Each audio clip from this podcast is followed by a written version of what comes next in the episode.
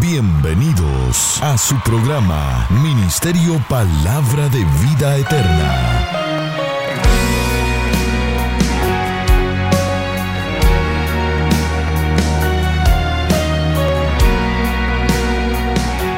Con la administración de la palabra, Pastor Juan Interiano.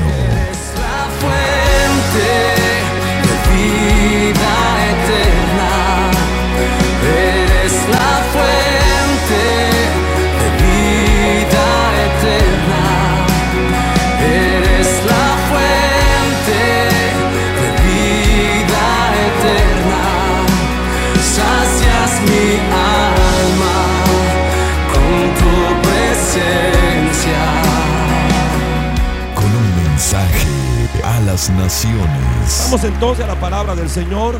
Quiero compartir con ustedes eh, un tema muy interesante de la palabra de Dios. Tito, capítulo 2. Tito, capítulo 2. En esta preciosa hora usted tiene que pasar ahí lo que es primera, segunda de Timoteo.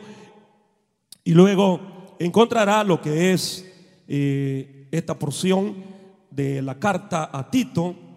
Capítulo 2, verso 11 vamos a leer, hermano. Gloria a Dios. ¿Cuánto puede dar un fuerte gloria a Dios? Amén.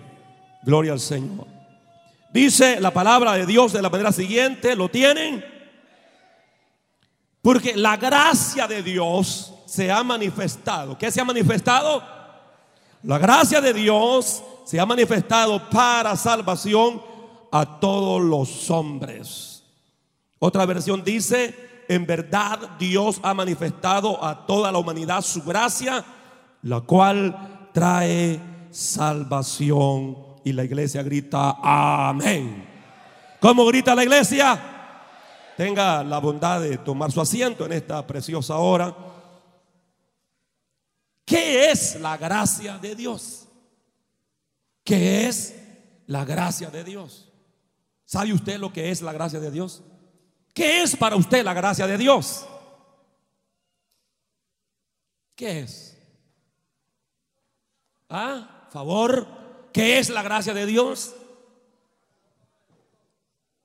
Hoy quiero explicarle lo que es la gracia. Supongamos a un hombre que tiene un hijo único, pero vienen una gente mala y lo asesinan. Ahora este hombre tiene tres opciones. Matar al que asesinó a su hijo, lo cual sería venganza. Dejar que la ley lidie con él, lo cual sería justicia. O perdonarlo y adoptarlo y darle el lugar de su hijo. Eso es gracia. Eso es exactamente lo que Dios hizo cuando lo salvó a usted y me salvó a mí. Nosotros fuimos los que pusimos a Jesús en la cruz. No, señores, no digan más que fueron los judíos. No digan más que fueron los soldados romanos. Fuimos tú y yo los que ubicamos a Jesús para que muriera. Y fue por nuestros pecados, por nuestras iniquidades, que Jesús derramó su preciosa sangre. Y por su muerte de sacrificio, cuando nos arrepentimos de nuestro pecado y aceptamos a Jesús como nuestro Salvador personal, Dios nos perdona. No solo eso, sino que somos adoptados en la familia de Dios. Primera de Juan 3.1 dice, mirad cuán amor nos ha dado el Padre para que seamos llamados hijos de Dios. La palabra del Señor dice que tú y yo éramos advenedizos, éramos gente extraña, no éramos pueblo de Dios, pero ahora somos hijos de Dios por el sacrificio que Jesús hizo por nosotros en la cruz del Calvario, porque la gracia de Dios se ha manifestado para salvación a todos los hombres, pues Él no quiere que nadie se pierda, sino que todos procedan al arrepentimiento. ¿Cuántos son salvos por esa gracia? Efesios 2.8 dice, pues por gracia soy salvo. Y esto no es donde vosotros, esto no es por obra, es por la fe en Jesucristo, el Hijo de Dios. La gracia, diga conmigo, la gracia trae salvación. ¿Qué es lo que trae la gracia? Entonces es crucial, hermano, que nosotros como hijos de Dios tengamos un concepto claro lo que significa gracia. Diga conmigo gracia. Que es gracia para usted. La gracia, hermanos, es la bondadosa disposición de Dios para perdonar a los que se arrepienten. La palabra del Señor garantiza que Dios no desprecia al corazón contrito y humillado.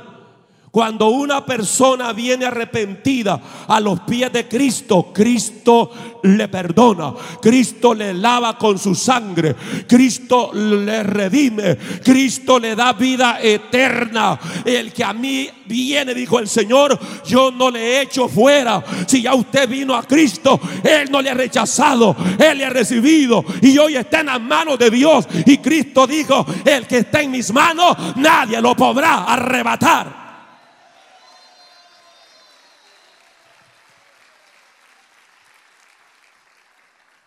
Algunas veces la Biblia usa eh, lo que es precisamente esta palabra gracia como un sinónimo de misericordia. Es decir, que está entretejida muchas veces lo que es estas dos palabras, gracia, misericordia. Muchas veces está hablando de gracia, pero a la misma vez está hablando de la misericordia. Y misericordia, ¿sabe lo que significa? Misericordia es meterse dentro de la piel de aquel que está sufriendo. En otras palabras, Dios vino y se hizo carne y habitó entre nosotros. El Señor vino, hermano, precisamente a meterse dentro del dolor del ser humano. Cristo sabía que nosotros éramos reos del diablo. Éramos, hermanos, cautivos a las mismas cárceles eternas del infierno. Pero Jesús vino para salvarnos. Jesús vino para libertarnos. Jesús vino para darnos la vida y esa vida que es abundante. Gracia, diga conmigo, gracia, dígalo fuerte, gracia. Lo que significa gracia es favor no merecido. ¿Qué significa gracia? Favor divino no merecido. El término griego en el original es charis, charis, que significa feliz, feliz. Porque el único que puede dar felicidad al ser humano es Cristo, a través de su gracia.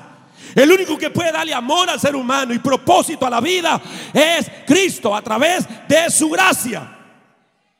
Esta palabra, gracia, significa mostrar favor para y asume lo que es la bondad dador del dador y de la indignidad del recipiente. Cuando esta palabra griega se usa, charis, se usa para indicar la actividad de Dios que significa favor no merecido. Todos los que estamos aquí, hermanos que hemos sido lavados por esa sangre, ninguno es merecedor de ese perdón. Tú y yo no merecemos.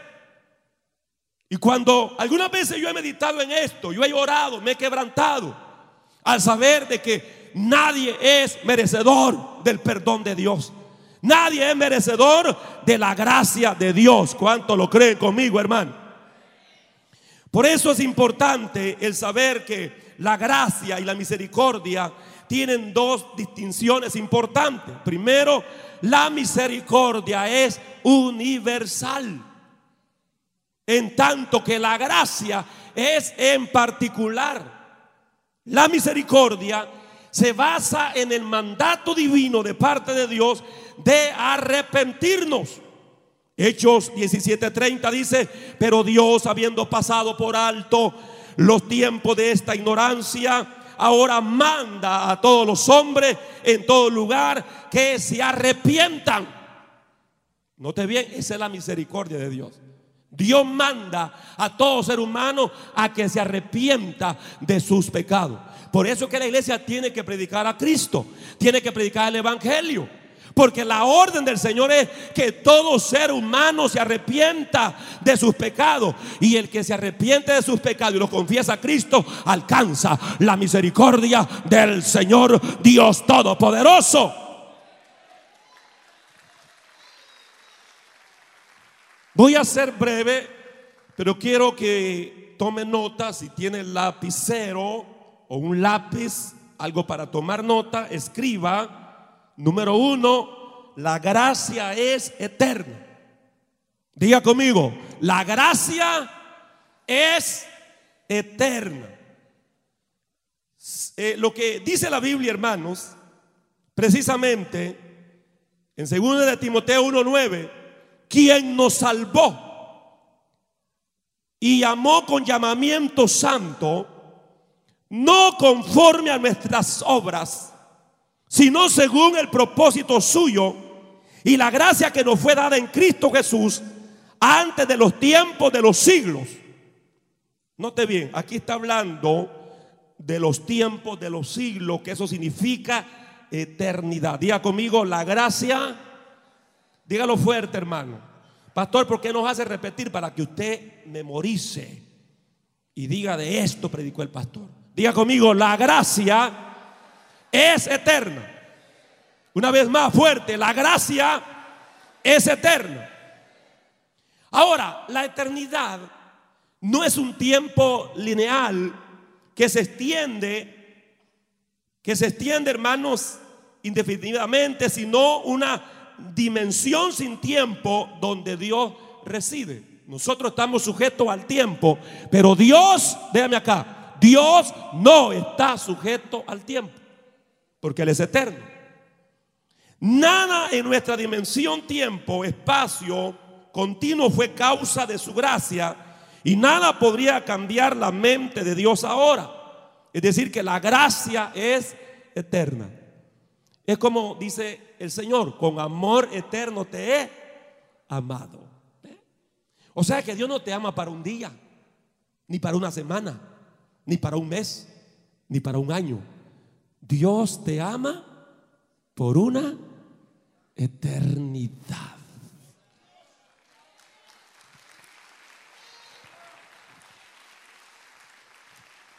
Segundo lugar, la gracia no es merecida. Diga conmigo, la gracia no es merecida. Porque de acuerdo a lo que leímos, dice claramente, hermanos, excluye las obras de la gracia y propósito de Dios. Entonces, no solamente que la gracia no está asociada con los méritos, sino que es lo diametralmente opuesto, tal como Pablo aclara en Romanos 11:6 que dice, y si por gracia ya no es por obra. De otra manera, la gracia ya no es gracia. Igualmente, la gracia no depende de las obras, no depende de las obras de la ley. Estamos aquí, hermano. Pues Romanos 6:14 dice, pues no estáis bajo la ley, sino bajo la gracia. O sea que en otras palabras, aquí ya no se trata, hermanos, si guardó el sábado o no lo guardó, o cualquier rudimento de la ley de Moisés. No se trata de eso. Aquí se trata que la salvación exclusivamente depende de lo que Cristo hizo en la cruz del Calvario y de esa gracia que ha sido dada a sus hijos.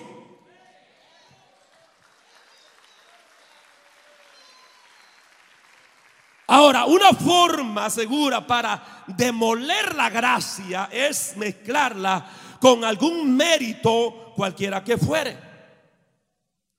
Ahora, tercer lugar, la gracia es una cualidad divina.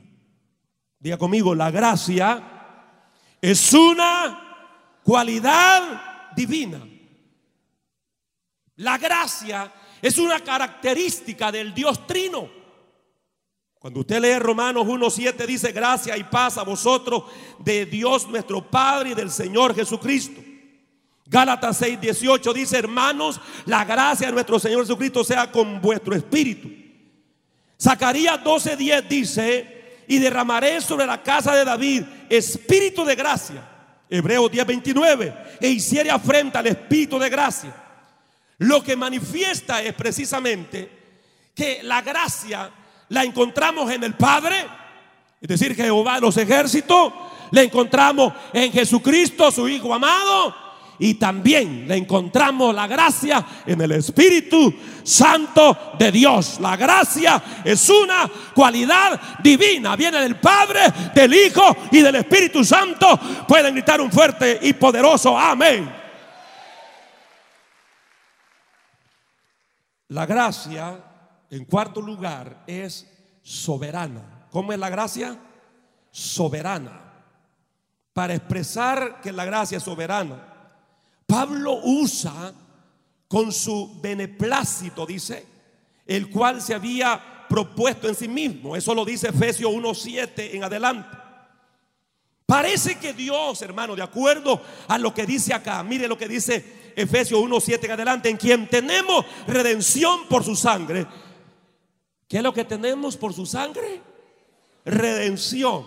El perdón de pecado. ¿Qué es lo que tenemos por su sangre? Perdón de pecado. Según la riqueza de qué? De su gracia. Que hizo sobreabundar para con nosotros en toda sabiduría e inteligencia dándonos a conocer el misterio de su voluntad según su beneplácito, el cual se había propuesto en sí mismo. En otras palabras, véame aquí, hermano, véame aquí. En otras palabras, Dios no le consultó a nadie para elegirlo a usted como recipiente de su amor y de su gracia.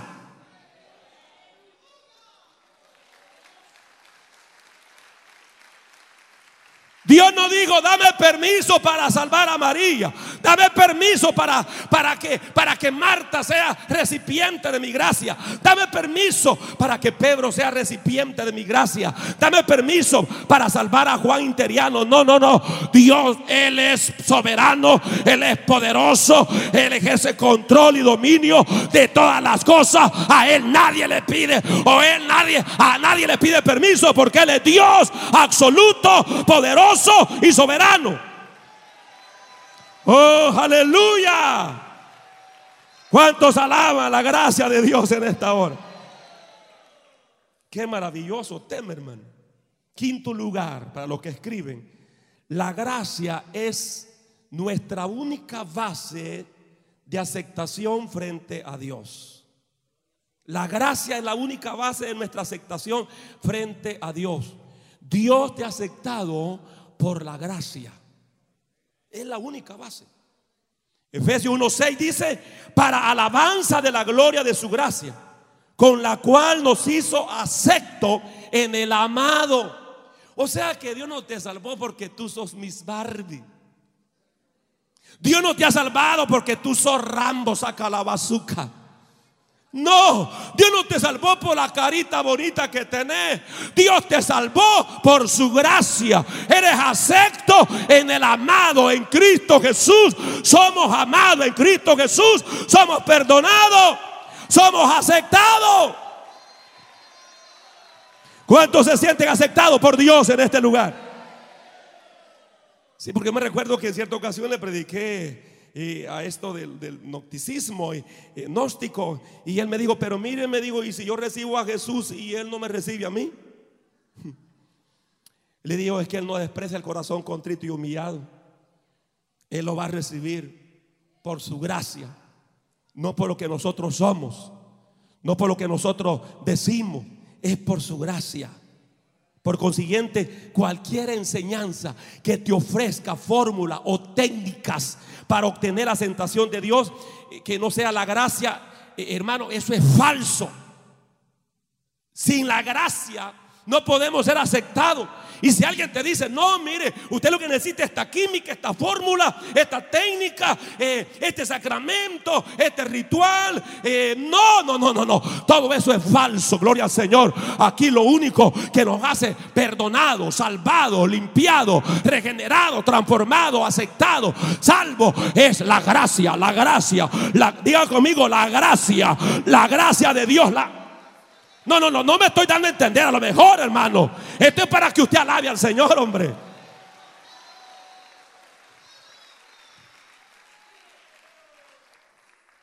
Efesios capítulo 1, estoy usando esta parte porque Pablo habla en el versículo 3, dice, bendito sea el Dios y Padre de nuestro Señor Jesucristo, que nos bendijo con toda bendición espiritual en los lugares celestiales en Cristo, según nos escogió en Él antes de la fundación del mundo, para que fuésemos como santos, diga conmigo santos, y sin mancha delante de Él, en amor, habiéndonos predestinado para ser adoptado hijo suyo por medio de Jesucristo, según el puro afecto de su voluntad.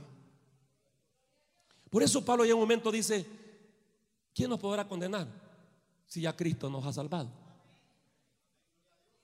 ¿Mm? Mire, a ti te puede condenar todo el mundo, pero eso no te hace condenado. Porque ya el Señor te ha salvado.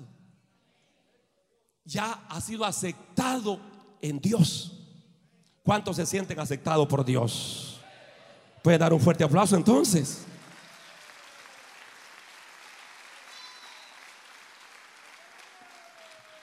Entonces ha entendido que no podemos hacer nada para salvarnos. ¿Entendieron? ¿Entendieron?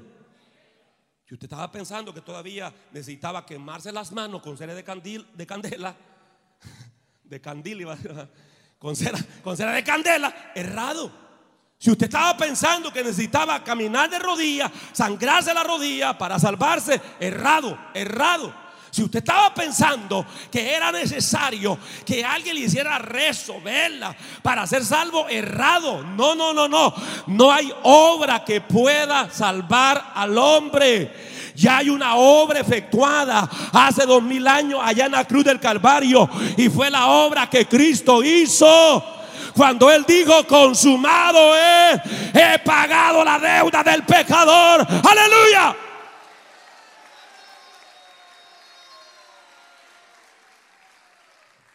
Entonces, pastor, como yo soy salvo por gracia, entonces voy a vivir como yo quiera.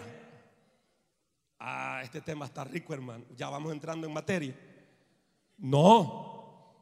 Note bien que hoy en día se predica un evangelio con libertinaje. Un evangelio sin santidad interna y externa. Un evangelio donde usted puede hacer y le dicen, no, es que yo soy salvo por gracia. Sí, es cierto. No podemos hacer nada para nuestra salvación. No hay obra. Y si tratáramos de hacer una obra para ser salvo, le estamos diciendo a Jesús, tu obra fue imperfecta en la cruz. Tu obra no fue completa en la cruz. Pero, sexto lugar, diga conmigo, la gracia es santa. ¿Cómo es la gracia? Y como yo no les enseño lo que yo quiero enseñarles, está en la palabra de Dios. Dice claramente, Tito habla el capítulo 2, versículo 11 y 12, dice, porque la gracia de Dios se ha manifestado para salvación a todos los hombres, enseñándonos, enseñándonos. ¿Qué nos enseña la gracia? Aquí viene que renunciando a la impiedad y a los deseos mundanos, vivamos en este siglo sobriamente, justamente y piadosamente.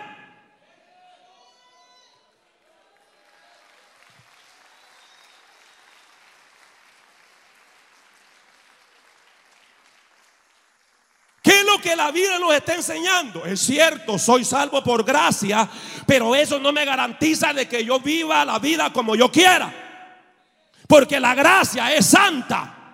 Como Dios es santo, todo lo que Él hace es santo. Y si usted es hijo de Dios, tiene que ser santo. Y si usted es hijo de Dios, tiene que vivir en santidad por dentro y por fuera.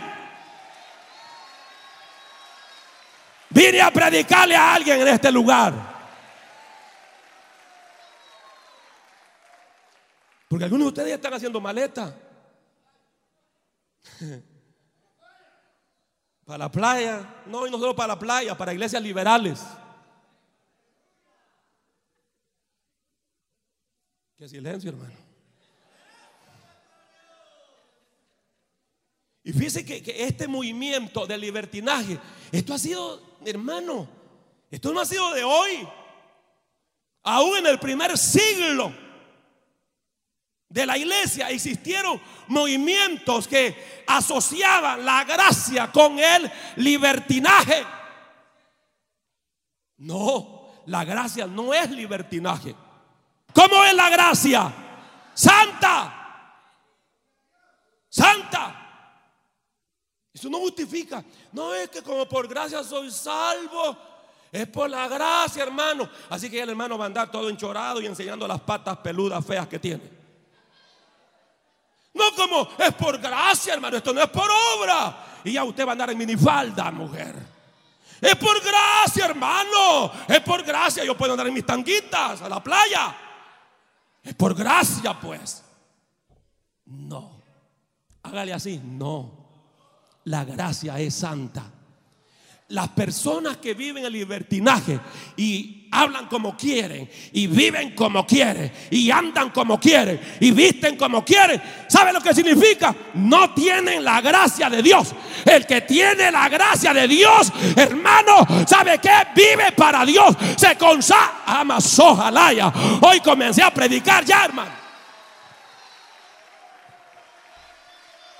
Como que se le volteó la tortilla, no. No, es que eso es la gracia. Porque muchos solo agarran un texto para hacer doctrina. No, no, no, no. Te voy a tocar por lo menos 14 puntos de la gracia acá. Ya voy por el 6. Dile que te no te durmas. Ya, ya va a terminar el pastor. ¿Ah? La gracia es santa. La gracia, en otras palabras, si tú tienes la gracia de Dios, esa gracia te va a ayudar a vivir en santidad para Dios. El que anda todo mundano, todo impiazo, es porque no tiene la gracia.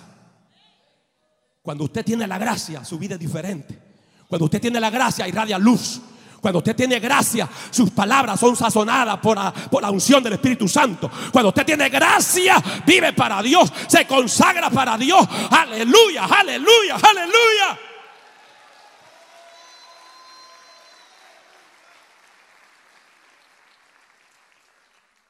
Apóstoles del Señor nos advirtieron de esto.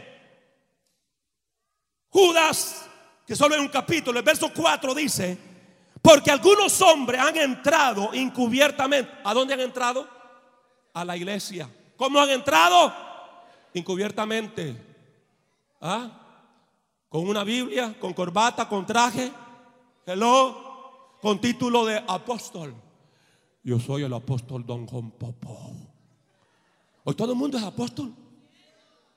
Todo el mundo. ¿Ah? Y de apóstol no tienen nada. Borrachos son. Muchos de esos apóstoles, ¿saben? ¿Saben? Se echan los tragos. Dice, es que esto no ha alcanzado madurez, dice. Esto es cuestión de cultura. Tú vas a España, los pastores tienen su par y se echan sus tragos. Vas a Italia, los pastores y los apostolazos se echan los tragos. Porque esto es cuestión de cultura. Aquí no se trata de cultura. Aquí no se trata de que usted es salvatruco, que usted es hondureño, que usted es chapín. Aquí no se trata que usted es puertorriqueño. Aquí se trata que la gracia es santa. Aquí se trata que la gracia es santa. La gracia es santa. La gracia. Alguien puede hacer ruido en la casa de Dios.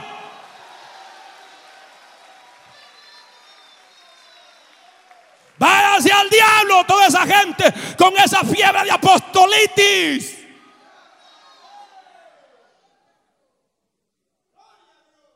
Pero como muchos creyentes les gustan eso, hermano. Que usted vaya a esa reunión y a nomás llegar le dice, activo el poder de Dios sobre ti. Te viene una gran prosperidad, dice el Señor. Espera que ya vas a ganar 100 mil dólares. Dame 10 mil primero.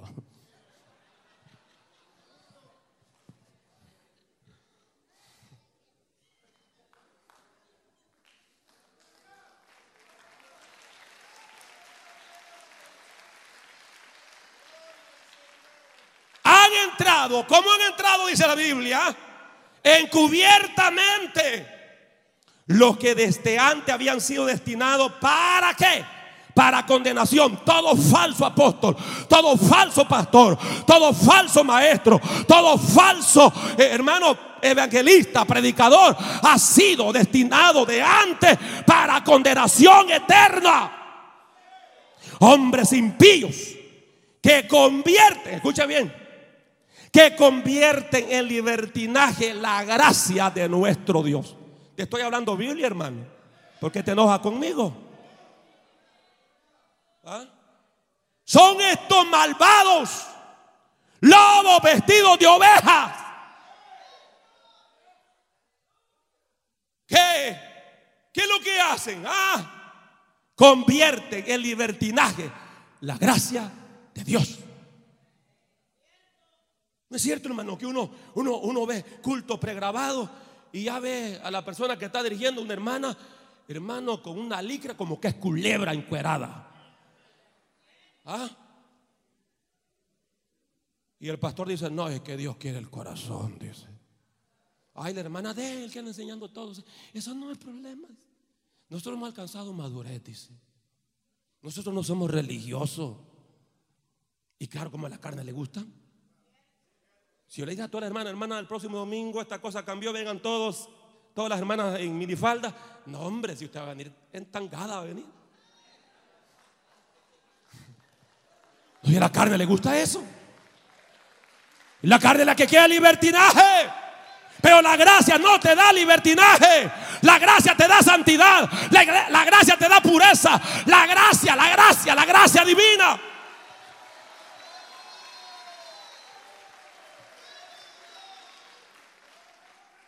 Cualquier, y escúcheme bien hermano, estoy tocando un punto bien, bien delicado.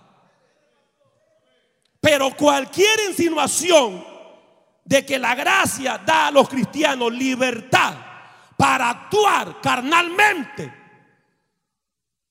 es herejía. Cualquiera que te dice que la gracia es libertinaje y para actuar y darle libertad a la carne, eso es herejía. Eso tiene olor a azufre. Eso viene del infierno. Sal corriendo de ese lugar donde te están provocando a vivir un libertinaje. Ese no es el evangelio de Cristo. Fuiste llamado a libertad, no a libertinaje. Alguien puede alabar la gloria de Dios en este lugar.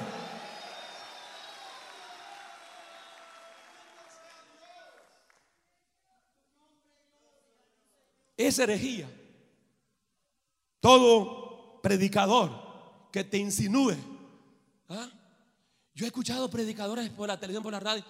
Pintes, hermana. ¿Ah? Pero creo que una vez vino una misionera acá que le invitaron. Me dijo, pastor, yo no sabía. ¿A dónde me invitados? Soy evangelista, soy misionera. Pero cuando me llevaron a la oficina, el pastor me dijo, hermana, así como anda no está bien. Porque andaba su vestido largo. Usted tiene que presentarse a la audiencia sensualmente. No estoy mintiendo, ahí estaba mi esposa y estaba otra persona ahí cuando esta hermana nos testificó. Y le dijo, pastor, si no me deja ministrar de esta forma decente, no hay problema, yo me voy. Pues vaya, se le dijo. Porque aquí queremos gente que muestre sensualidad. ¿Ah? Esos son pastores hijos del diablo.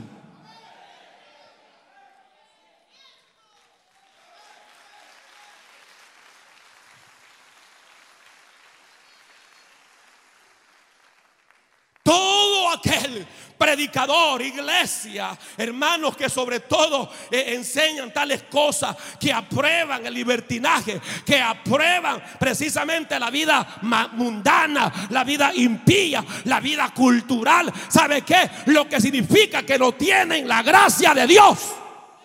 Y aunque se enojen conmigo, y aunque me llamen viejo loco, viejo de la antigua eh, eh, cavernícula, que importa? La gracia es santa. La amazojalaya. Seguiré predicando que la gracia es santa. Diga conmigo el que tiene la gracia de Dios se santifica. Porque la gracia es santa.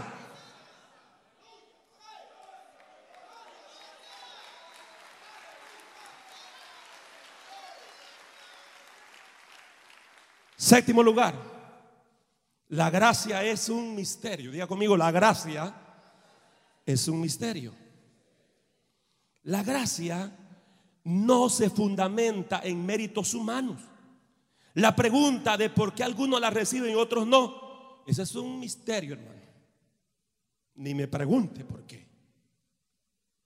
De nuevo, esto parece como injusto hasta que nos damos cuenta de que Dios no debe nada a nadie. Y esto no es del que corre, ni del que quiere, sino del que Dios tiene misericordia. Usted está aquí como hijo de Dios porque Dios tuvo misericordia y se acabó y cállese la boca. ¿Cuánto alaban al Señor?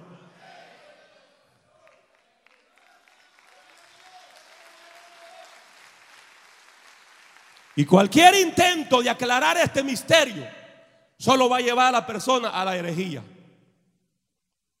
Lo oculto le pertenece a Dios. Lo oculto le pertenece a Dios. Y lo revelado es para nosotros. Octavo lugar.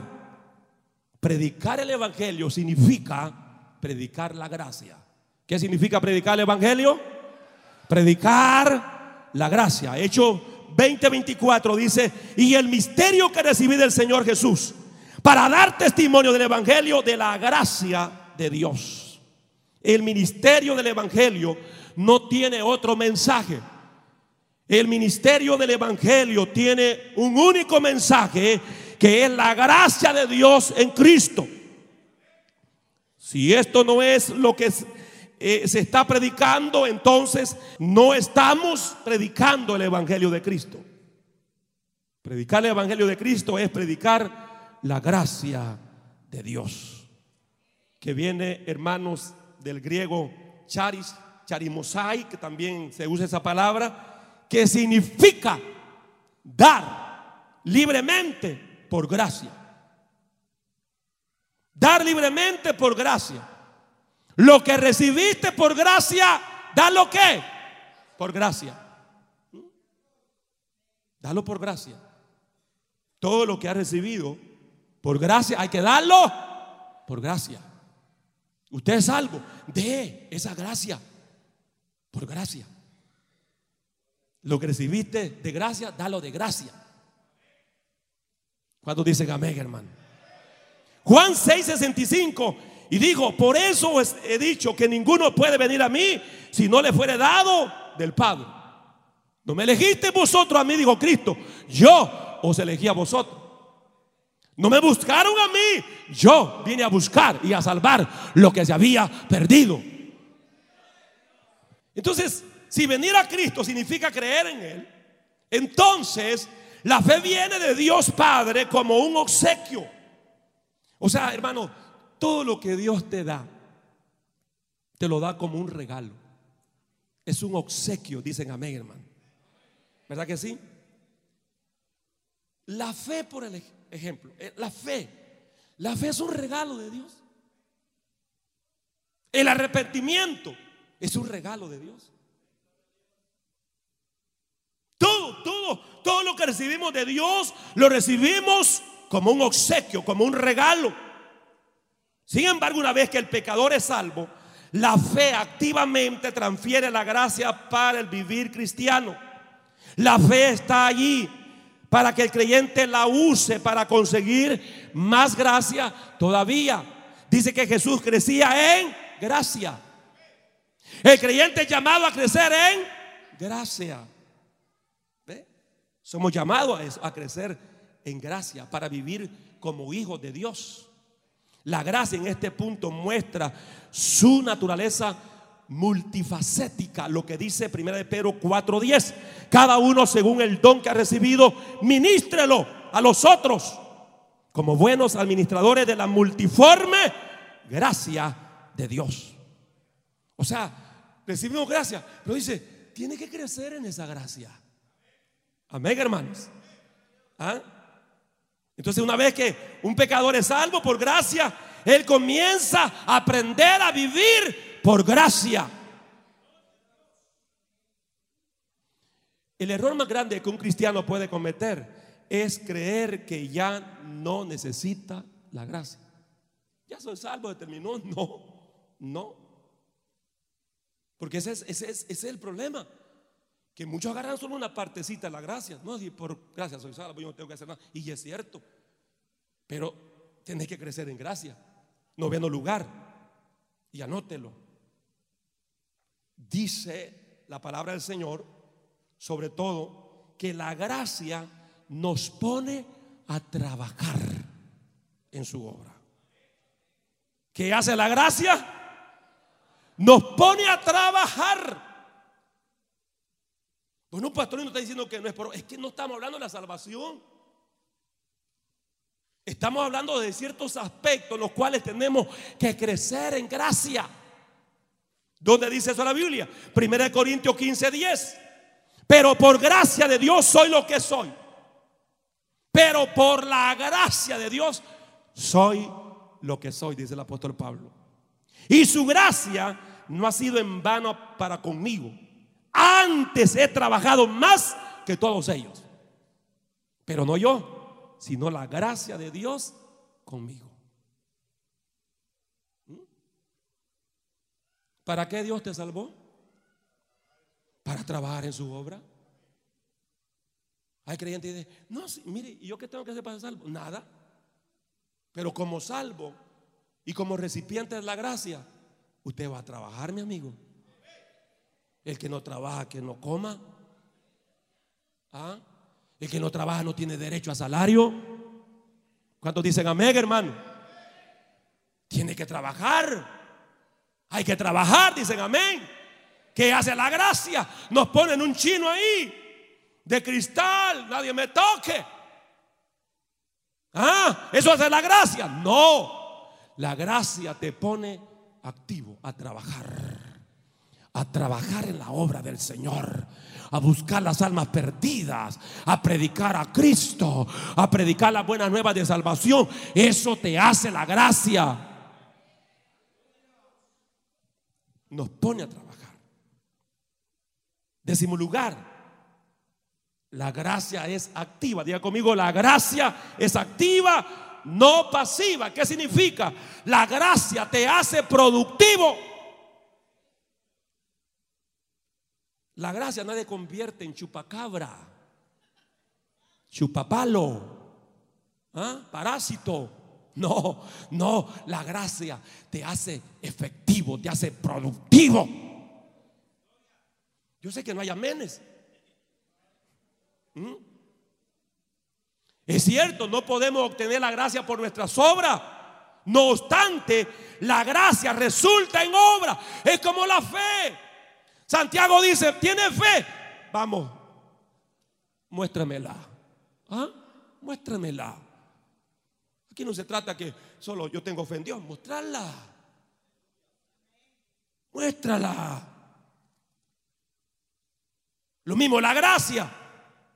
Tiene gracia. Muéstrala. Muéstrala. Muéstrala a través de ser productivo. ¿Estamos claros, iglesia? Lucas, hermano, llega un momento que él, él declara y dice sobre los apóstoles, dice, abundante gracia era sobre todos ellos.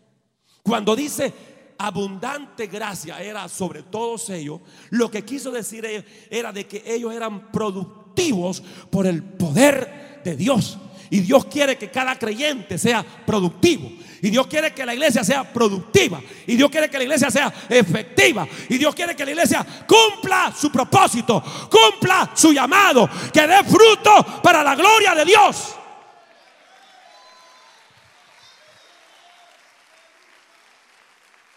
Un décimo lugar, la gracia nos hace firme. ¿Cómo nos hace la gracia? Firme. Note lo que dice Romanos 5.2. Porque por quien también tenemos entrada por la fe a esta gracia, en la cual estamos firmes. Diga conmigo, firme. Y nos gloriamos en la esperanza de la gloria de Dios. O sea, cuando usted tiene la gracia de Dios, usted no es un creyente, hermano, que hoy sí, mañana no. Me quiere, no me quiere.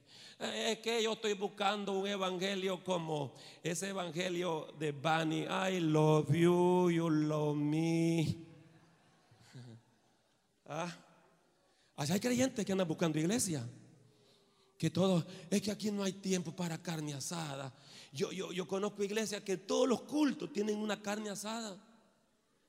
Y viera cómo los hermanos se abrazan y se dan besitos. Eso se llama, Pastor Juan Interiano, coinonía.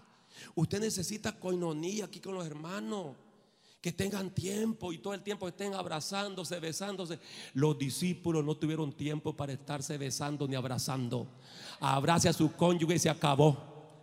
Y si quiere abrazar y besar, cásese.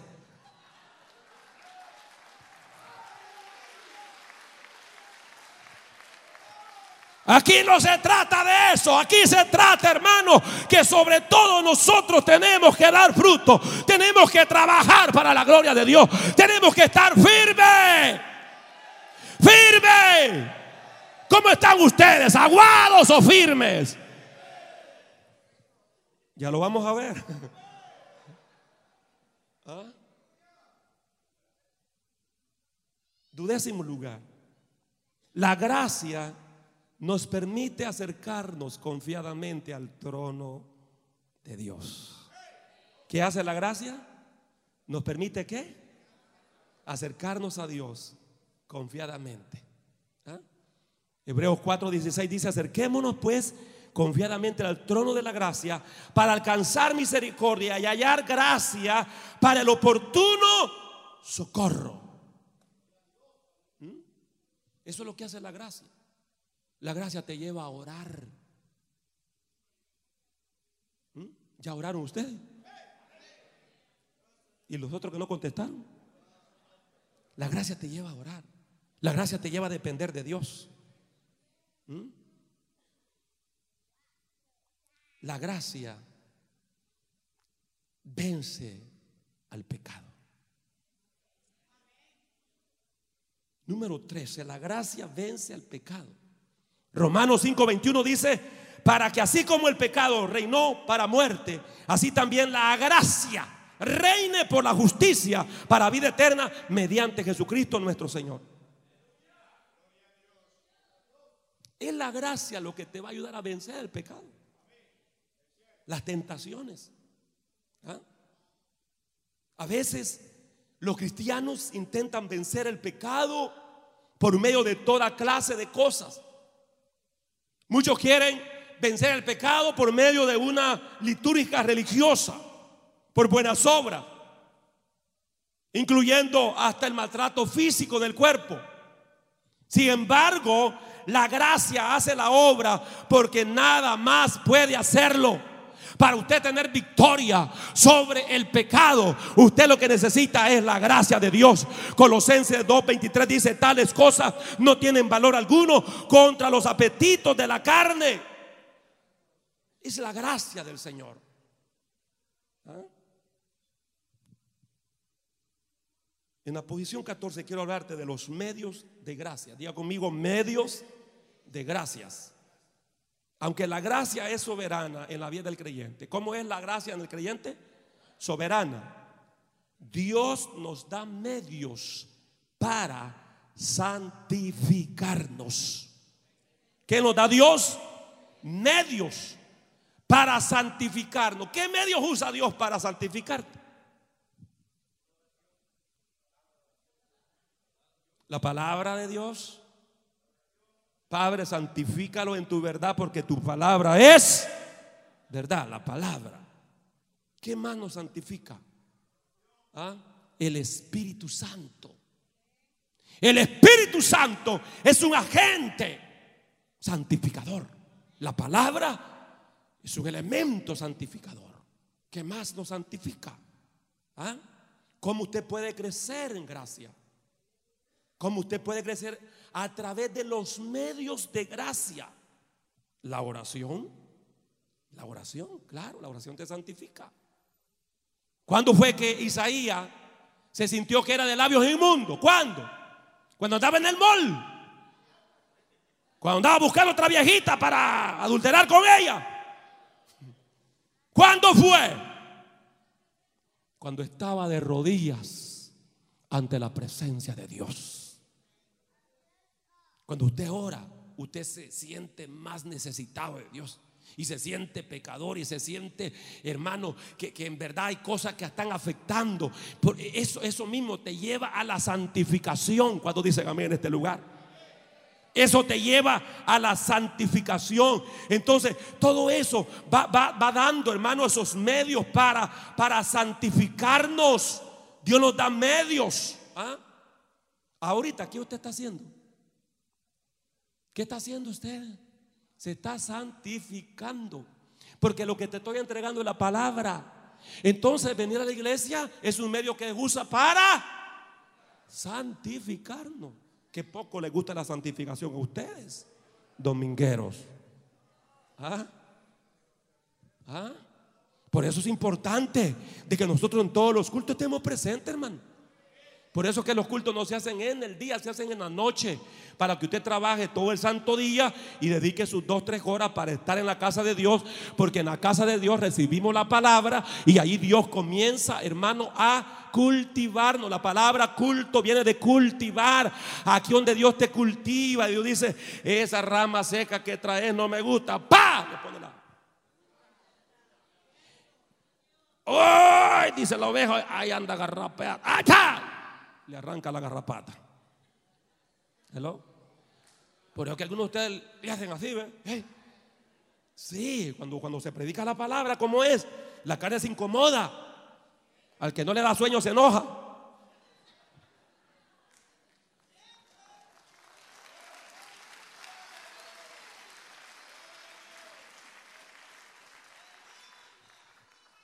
Entonces, por medio de la palabra, por medio del Espíritu Santo, por medio de la oración, por medio del ayuno, por medio de la lectura de la palabra, claro, por medio de los ministerios de la iglesia, conforme vamos aplicando estos medios, Dios continúa administrándonos su gracia para que podamos caminar con Él. Ahora, de hecho, escuche bien, Dios no es dependiente de estos méritos ni nosotros deberíamos asumir que hemos merecido la gracia porque los hemos aplicado. Nosotros dependemos exclusivamente, solamente de la gracia de Dios. ¿De qué dependemos nosotros? Exclusivamente de qué? Pero la gracia demanda responsabilidades. Hello. Pedro, tú ibas antes donde tú querías. ¿Mm? Pero ahora que estás ceñido con mi gracia, ya no vas a ir donde tú quieres ir. Señor, ¿y cómo es eso? Escucha bien, Pedro. ¿Mm? Ahora estás ceñido en mi gracia. Ahora tú no eres dueño de ti mismo, yo soy tu dueño. Yo te hice, por creación eres mío. Y no solo eso, como te perdiste, te compré en la cruz. Así que hoy me pertenece dos veces, muchachito.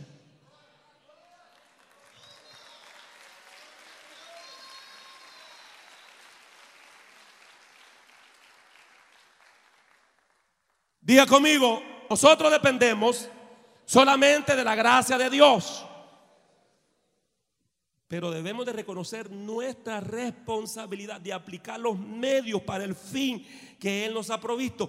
Véame acá, hermano, estoy finalizando ya. ¿Qué le sucede a un creyente que no ora? se muere espiritualmente. ¿Qué le sucede a un creyente que no se congrega? Se muere espiritualmente. ¿Qué le sucede a un creyente que no lee la Biblia? ¿Qué le sucede a un creyente que no depende del Espíritu Santo? Anda muerto. ¿Entendió ahora la gracia, verdad? La responsabilidad de aplicar los medios para ese fin de crecer en gracia. Filipenses 2:13, porque Dios es el que en vosotros produce así el querer como el hacer, por su buena voluntad. La gracia salvadora es un favor no merecido de parte de Dios. Y estoy resumiendo. La gracia salvadora es un favor no merecido de Dios. Es soberana y depende exclusivamente de la voluntad divina. La gracia es opuesto a las obras, a los méritos. Aunque Dios ofrece misericordia a toda la humanidad bajo la condición de arrepentimiento, su gracia es concedida a sus escogidos. La gracia es la sola causa de la salvación, la gracia. Por tanto, esta no se basa en ninguna contribución humana. La gracia en la vida del creyente es multiforme. La gracia hace posible que caminemos con Dios y nos da poder para hacer su obra. Dios solo es la causa de la gracia. Aun cuando Él requiere que los cristianos apliquen fielmente los medios que Él ha puesto a su disposición para crecer. ¿Cuántos dicen amén, hermano? ¿Cuántos dicen amén, hermano? ¿Cuántos dicen amén? Amén. Amén. Amén. Amén. Gloria al Señor. Dele fuerte aplauso al Señor.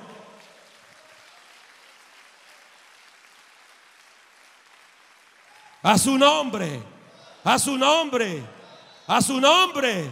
A su nombre. A su nombre.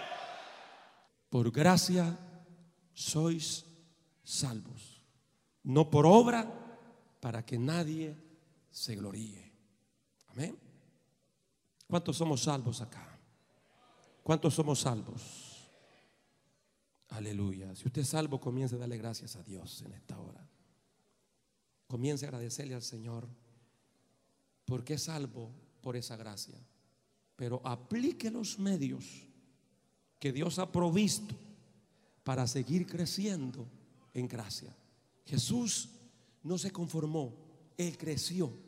Y dice que cada día crecía en gracia para con Dios, para con los hombres. Somos llamados a crecer en esa gracia. Y mientras la iglesia comienza a orar, pero yo quiero escuchar a la iglesia orar en esta hora. Mientras la iglesia comienza a orar, amigo, creo que la palabra ha sido práctica sencilla, entendible. Usted notó que en ningún momento yo le dije que esta iglesia le podía salvar o que X religión le podía salvar. Te he predicado que el único que salva se llama Jesucristo, el Hijo de Dios. Hechos 4:12 dice, porque no hay ningún nombre bajo el cielo dado los hombres en quien podamos ser salvos. No hay otro nombre. No hay otro nombre dado a los hombres en el cual podamos ser salvos. Solo Jesucristo es el único dador de toda gracia. Aquellas vidas que no tienen esa gracia de Dios, que no tienen el favor de Dios, que no tienen el perdón, que no tienen la vida eterna, o que se han apartado del Señor Hoy yo quiero hacerle una invitación en esta hora. Aquellos que necesitan de emergencia recibir la misericordia de Dios, recibir el favor de Dios. Hoy pasa rápido que al frente. Queremos orar por ti. Queremos orar a Dios. ¿Habrá alguna vida? que en esta hora quiera reconciliarse con el Señor o que quiera recibir a Jesús como Salvador, es el momento oportuno. Hoy Dios te está llamando. Hoy Dios te está llamando. Tú no tienes nada que darle al Señor. Lo único que le puedes dar al Señor son tus pecados. Son tus pecados. Ven rápido. La iglesia orando, hermanos, cierra sus ojos, excepto los hermanos que están tratando ahí de ayudar. Rápido. Dios te bendiga, hijo. ¿Quién más en esta hora quiere tomar de esa gracia divina? La salvación es algo que tú lo mereces. La salvación es un favor inmerecido. ¿Quién más en esta hora? Rápido. Quiere recibir el perdón de sus pecados. Quiere recibir las misericordias del Señor. Quiere recibir la gracia de Dios.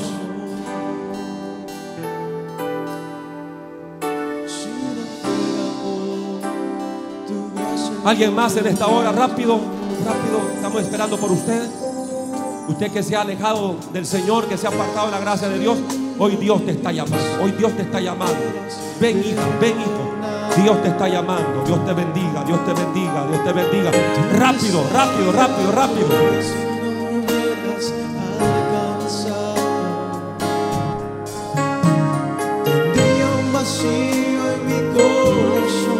Alguien más. El Señor le dijo a Pablo, Pablo, mi gracia. Si tenemos la gracia de Dios, lo tenemos todo. Si tenemos la gracia de Dios, lo tenemos todo, dije.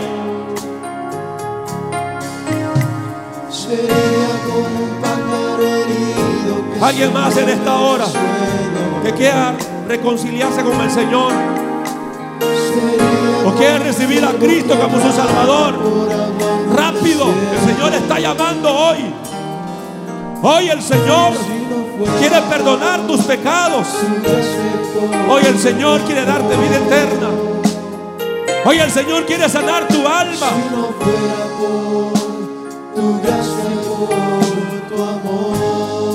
¿Qué sería de mí? Dile una vez más. ¿Qué sería de mí si no me hubieras perdonado? ¿Quién más en esta hora quiere tomar ¿Dónde de esa gracia divina? ¿Quién más quiere tomar de esa gracia? Tendría un vacío en mi corazón Vagaría sin rumbo y sin dirección no fuera por tu gracia y por tu amor Si no fuera por tu gracia, levanta la mano y grítalo. Si no fuera por tu gracia Repítelo, repítelo. Si no fuera por tu gracia, es la gracia de Dios que nos ha alcanzado. Es la misericordia de Dios que ha venido a nuestra vida. Es la gracia de Dios. Es la gracia de Dios. Es la gracia de Dios. Si no fuera por gracia y por tu amor, Sería sería como un pájaro herido que se mueve en el suelo. y rabasaba. Sería como un cielo que brama por agua en un desierto. Alguien más que está sintiendo el llamado del Señor. Si no fuera Venga a recibir esta gracia. Esta gracia divina. Esta gracia que no la Si no merecemos. fuera por tu gracia y por tu amor, si no fuera por tu gracia, Señor, si no fuera por tu gracia y por tu amor.